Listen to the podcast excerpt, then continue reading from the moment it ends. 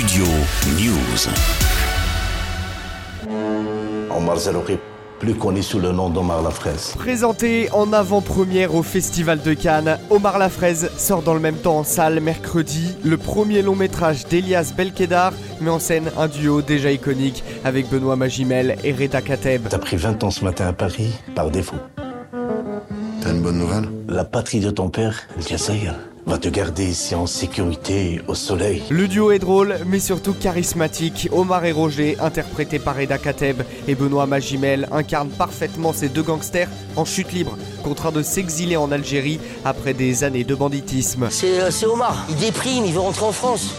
Mais tu crois que je vais passer ma vie au bord de la piscine où il a pas d'eau Omar et Roger incarnent des gangsters exilés en Algérie. Truand à l'ancienne, les deux amis tentent de vivre une vie tranquille, mais Omar est rattrapé par les magouilles et continue de vivre dans la violence et la débauche. Omar, Roger Wallah, vous êtes deux légendes. Tandis que Roger, interprété par le génial Benoît Magimel, récemment récompensé d'un deuxième César consécutif du meilleur acteur, s'acclimate parfaitement à cette nouvelle vie de retraité et tente tant bien que mal de remettre son ami sur le droit chemin. Tu veux le baiser? On va devenir des entrepreneurs, toi et moi. On va faire de l'oseille.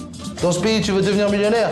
Faut commencer milliardaire. Omar Lafraise mélange scènes d'action et d'émotion, le tout parsemé de scènes comiques et incarné par un duo d'acteurs complémentaires. Mission réussie donc pour le premier film d'Ilias Belkedar qui s'était déjà illustré sur le scénario d'Athéna de Romain Gavra. Yaho Pourquoi on l'appelle Omar la fraise Parce qu'il opère ta dentiste.